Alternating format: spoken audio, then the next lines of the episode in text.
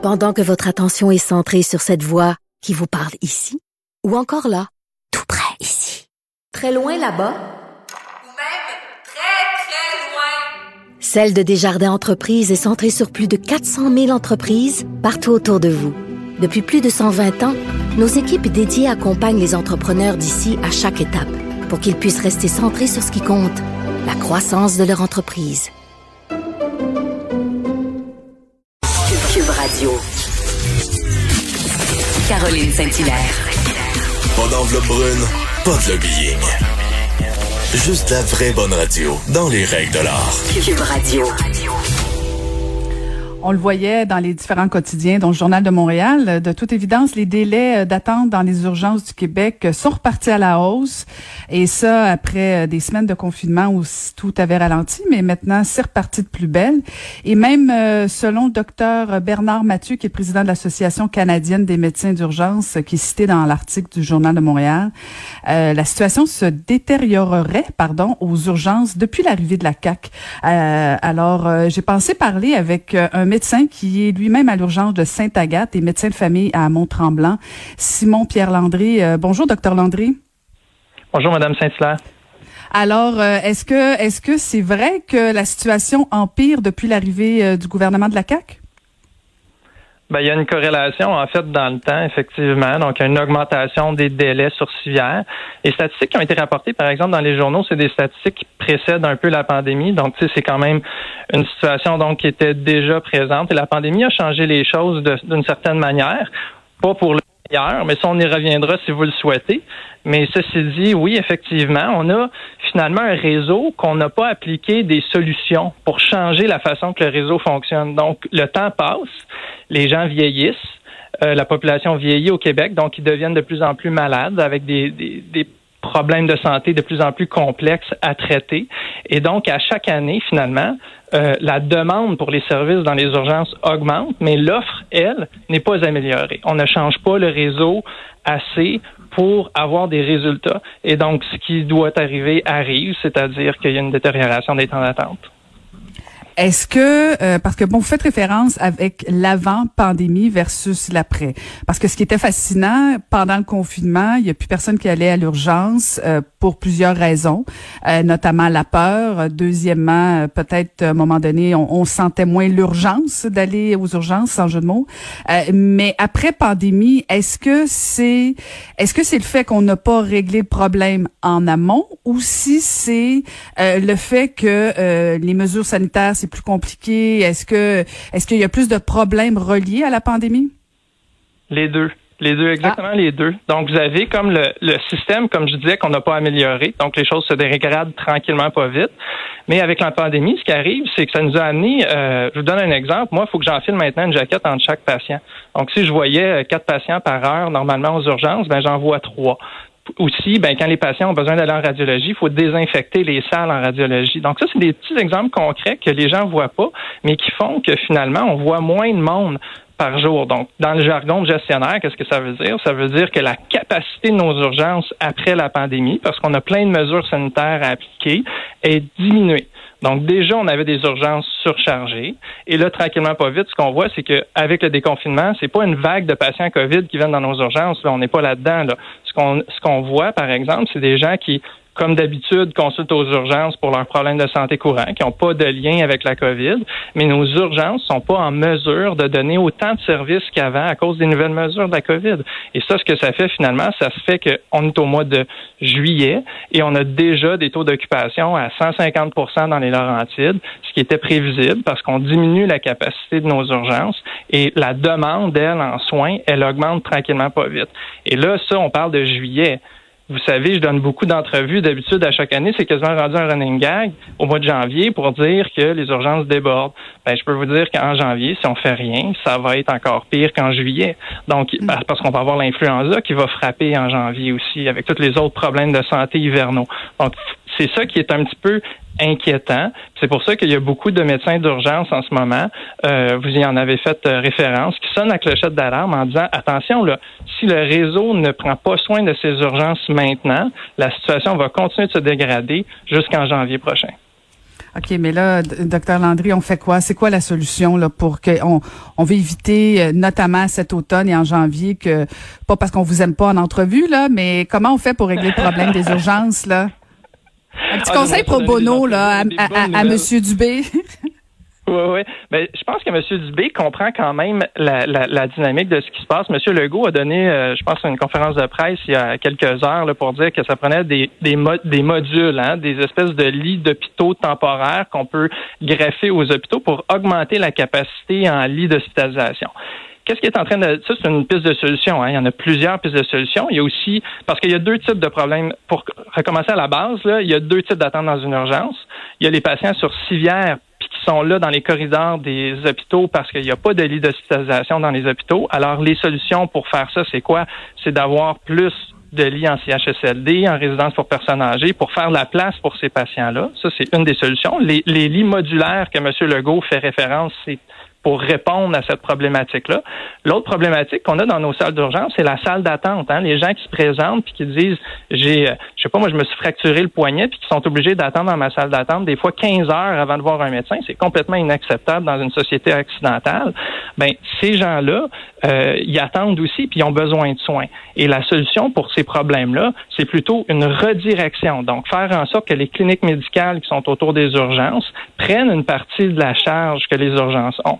Donc, ce que je suis en train d'expliquer, c'est que oui, il faut agir en amont, il faut agir en aval de l'urgence. C'est pas simplement d'augmenter la performance de l'urgence en tant que telle, mais c'est d'augmenter la performance du réseau en diminuant la pression sur les urgences, en réglant l'aval, en ayant plus de lits pour monter nos patients, puis en réglant l'amont, en ayant moins de monde qui sont obligés de consulter aux urgences parce qu'ils n'ont pas accès à des soins à l'extérieur de l'urgence. OK, mais c'est fascinant parce que j'en, ai suivi les campagnes électorales. Tous les partis politiques promettaient euh, la réduction du temps d'attente pour voir un médecin en urgence et la CAQ l'a, aussi promis. Euh, c'est, répétitif.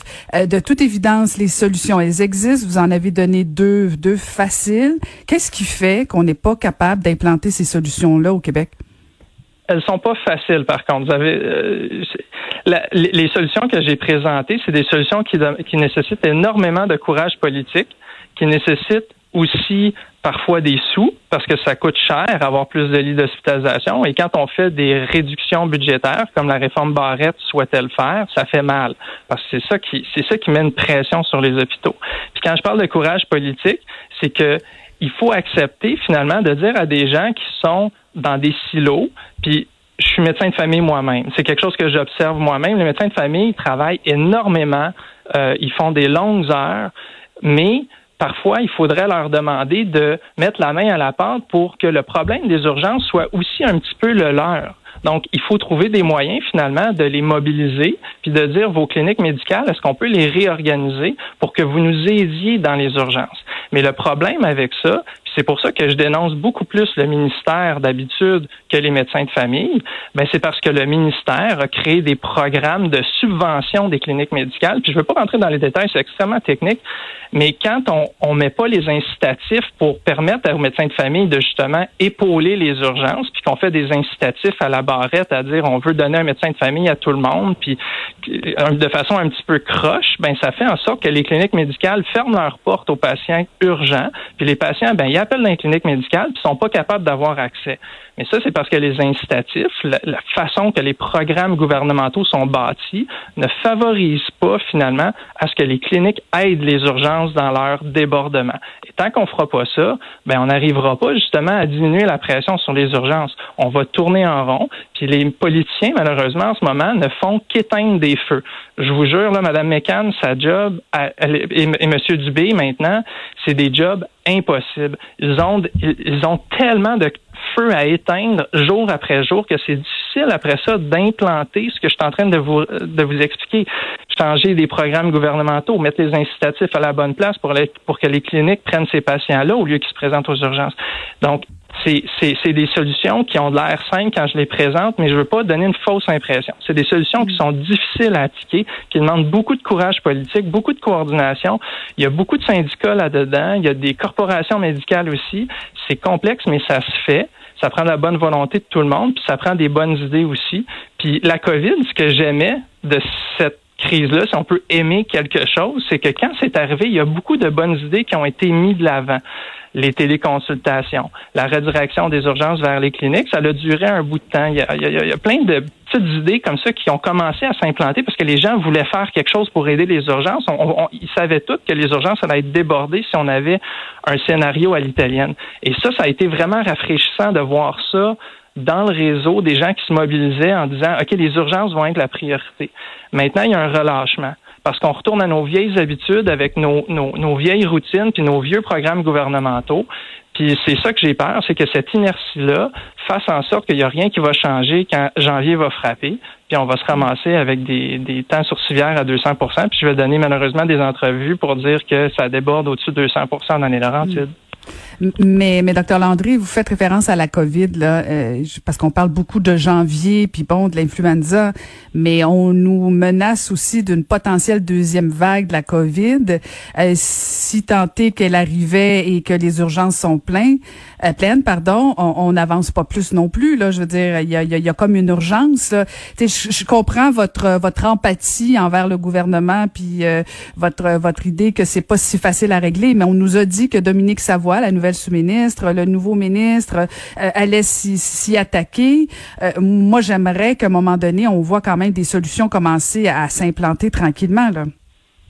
Vous avez absolument raison. C'est doublement inquiétant si on pense que on peut avoir une vague COVID jumelée à simplement la vague d'influenza annuelle, puis aux problèmes qu'on voit déjà actuellement qui font que présentement, je regarde le tableau devant moi, Saint-Eustache est au-dessus de 130% de taux d'occupation sur civière.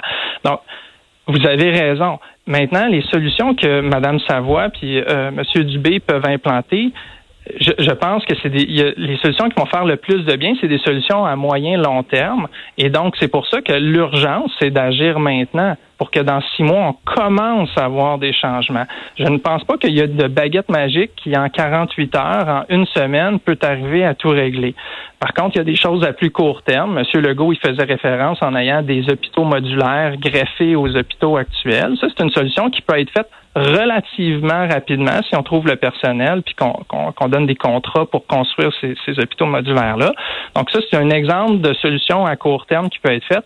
Mais les solutions qui vont vraiment changer la donne, qui durent depuis des dizaines d'années au Québec, c'est des solutions à long terme. C'est changer la gouvernance dans les institutions c'est revenir à une certaine forme de décentralisation, d'imputabilité des gestionnaires. Hein. Ça veut dire quoi? Ça veut dire donner le pouvoir directement dans les hôpitaux au lieu de tout essayer de gérer à Québec. Ça, c'est des, changements de culture de gouvernance qui prennent du temps. Hein. On parle de, de cycle de 5-10 ans pour changer la culture d'une entreprise, la culture d'une organisation. Donc, moi, ce que je dis, c'est euh, il y a des mesures à court terme, à moyen terme, à long terme. Celles qui vont être les plus payantes, c'est à long terme et à moyen terme. Mais il faut tout faire les trois parallèlement. Puis je souhaite vraiment de tout mon cœur que, M. Dubé et Mme Savoie vont être en mesure de changer les choses rapidement. Ben merci beaucoup, merci. On va vous souhaiter bonne chance et nous souhaiter bonne chance. Euh, merci beaucoup, Simon Pierre Landry. Merci, Madame Saint-Hilaire. Bye bye. Merci beaucoup. C'était Simon-Pierre Landry, qui est médecin à l'urgence euh, de Sainte-Agathe et médecin de famille à Mont-Tremblant, parce que nos urgences débordent au Québec. Vous, écoutez Caroline Saint-Hilaire, Cube